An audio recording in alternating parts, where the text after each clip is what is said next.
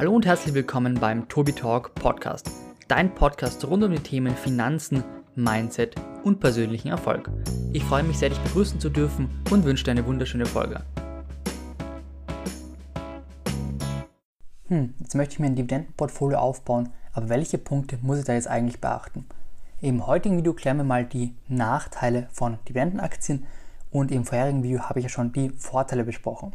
Wir sind immer noch auf der Couch und ich möchte jetzt einfach mal über dieses Thema reden, ein bisschen locker und auch ohne großen Zwang. Ich habe mir wieder Notizen gemacht und die Lichtverhältnisse sind auch immer nicht optimal, aber ich hoffe, das wird im Laufe des Videos besser. Wir gehen davon aus, in diesem Beispiel, dass es einen Konzern gibt, ein Unternehmen, und es schüttet aufs Jahr gerechnet 10.000 Euro an Dividende an die Aktionäre aus. Das Ganze ist jetzt mal die X AG und die ist in Österreich ansässig. Das heißt, wir haben eine Steuerquote auf die Dividende von 27,5%. Das Ganze kannst du auch mit für dein eigenes Land oder mit deinem eigenen Steuersatz durchrechnen, zum Beispiel 28%. Das ist überhaupt kein Problem. Jetzt haben wir diese Gewinnausschüttung von 10.000 Euro. Und davon gelangt an den Aktionär prinzipiell das ganze Geld, also 100%, aber er muss natürlich auch 27,5% an den Staat abdrücken. Bedeutet eigentlich bekommt der Aktionär nur 72,5%. Soweit so gut. Es ist aber so, dass man dadurch eigentlich ärmer wird. Denn es gibt den sogenannten Dividendenabschlag. Das bedeutet, die Dividende wird vom jetzigen Kurs abgezogen. Wenn ich jetzt den Aktienkurs von 100 Euro habe und, eine, ja, und ein Unternehmen schüttet zum Beispiel 3% aus an Dividende, dann werden 3% vom jeweiligen, vom jetzigen Aktienkurs abgezogen. Das nennt man Dividendenabschlag und das, das ist der Betrag, der genau um den Dividendenbetrag eben abgezogen wird. Wenn man jetzt aber 3% abzieht und beim Anleger, beim Aktionär, kommen aber nur 0,725, also das, was man bekommt, abzüglich Steuern an, also 0,725 mal 3%, dann hat man 27% Verlust gemacht. Das muss man beachten, muss man realisieren und du machst ein Verlustgeschäft mit Dividenden. Klar, theoretisch könnte das Unternehmen auch ein schlechtes Geschäft machen damit, also es könnte die Dividende einbehalten und dann nur Blödsinn damit machen, siehe BASF und Monsanto zum Beispiel. Also da gibt es auch immer mal wieder Fälle, wo Unternehmen eben auch recht schlechte Sachen mit der Dividende anstellen. Aber prinzipiell ist es so, wenn ein Unternehmen das Geld bei sich behält, dann hat es die vollen 100%, mit denen es arbeiten kann.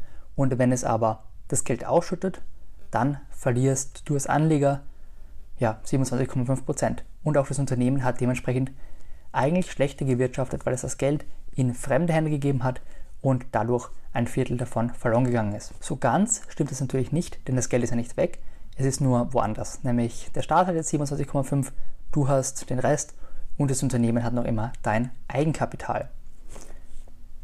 Dementsprechend wäre für mich persönlich ein Mittelweg gefragt. Also ein Mittelweg zwischen Dividende und Wachstum. Es macht also keinen Sinn, wenn ein Unternehmen massiv auf Dividendenzahlungen wirklich beharrt. Also wenn man schon sehr schlecht im Geschäft ist, wenn man schon ja fast aus der Substanz heraus zahlen muss, siehe Imperial Brands, und dann noch wirklich 10% Dividende ausschüttet, das macht nicht wirklich Sinn. Weil erstens kommen bei dir nur 7,25% an, ähm, also 7, ja, von diesen 10% Dividende und der Rest bekommt sowieso der Staat. Der Staat sagt also, du hast Geld verdient und da waren wir nicht dabei, deswegen wollen wir jetzt dabei sein ist auch irgendwie ähm, logisch, du bist ja hier beheimatet und hast ja hier auch dein Geld irgendwie verdient, dennoch ein bisschen fraglich. Prinzipiell bin ich der Meinung, dass man als Aktionär sogar unterstützt werden sollte vom Staat, weil man natürlich auch für seine eigene Pension, für seine Rente vorsorgt.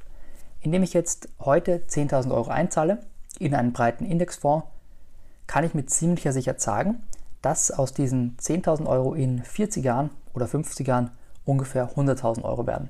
Plus, minus ein bisschen.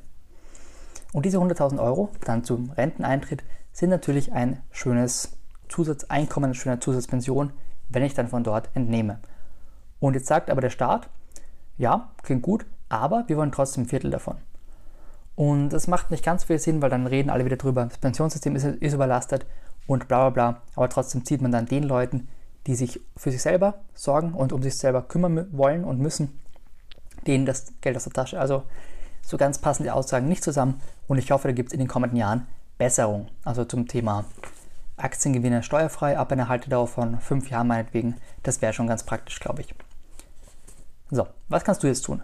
Du könntest einen Mittelweg zwischen Dividende und Wachstum gehen.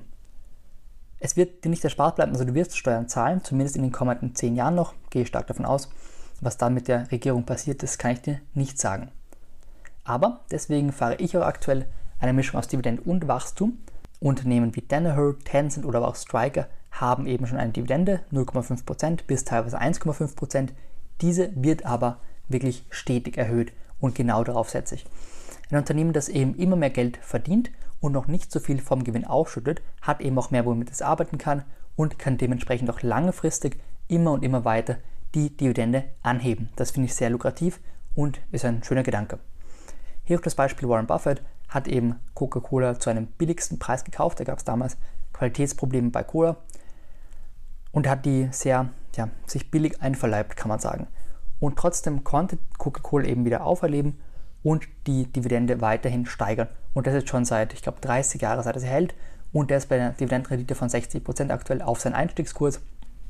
Kann man, glaube ich, nichts falsch machen damit. Also die wird er langfristig halten. Und sowas versuche eben ich auch und könntest du auch. Zum Beispiel eine Tencent kaufen und schauen, dass die in 30 Jahren schon bei 8%, 10% persönliche Dividende steht.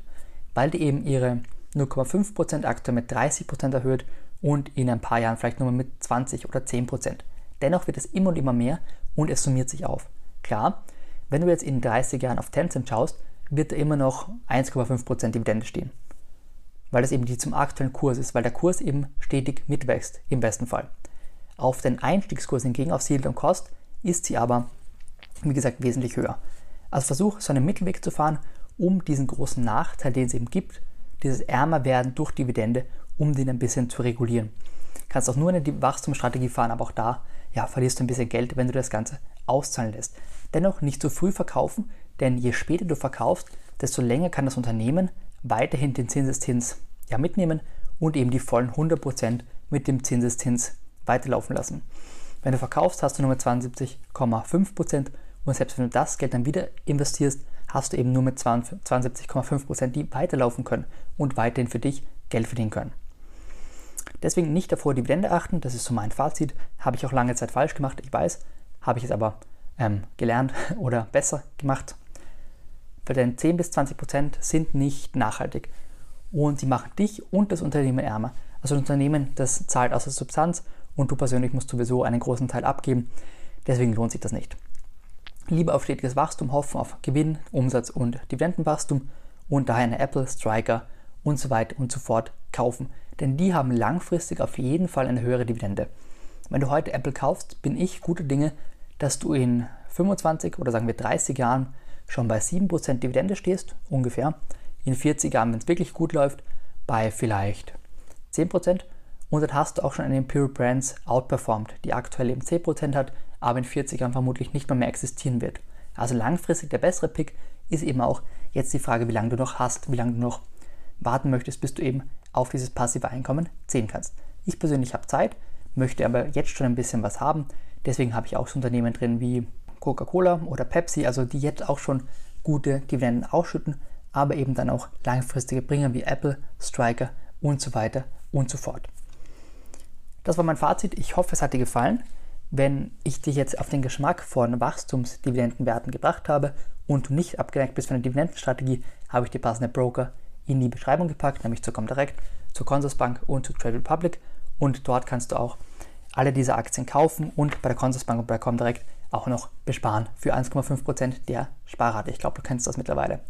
Ja, also wenn du noch kein Depot hast, unbedingt eröffnen, egal wie alt du bist. Investieren ist immer ein Muss. Dazu kommt auch noch ein Video, warum man auch mit 70 oder 80 noch beginnen kann zu investieren, auch wenn es vielleicht zinseszinstechnisch nicht unbedingt das Beste ist. Ich bedanke mich und hoffe, du hast einen wundervollen Tag. Bitte auch gerne das Video liken, wenn es dir gefallen hat und den Kanal abonnieren, um kein Video in baldiger Zukunft mehr zu verpassen. Ich versuche aktuell wirklich die Qualität ein bisschen zu heben, auch wenn die Lichtverhältnisse eben nicht optimal sind. Aber ich gebe mein Bestes und hoffe, du hast einen schönen Tag. Ich wünsche dir alles Beste. Mach's gut. Bis dann. Ciao.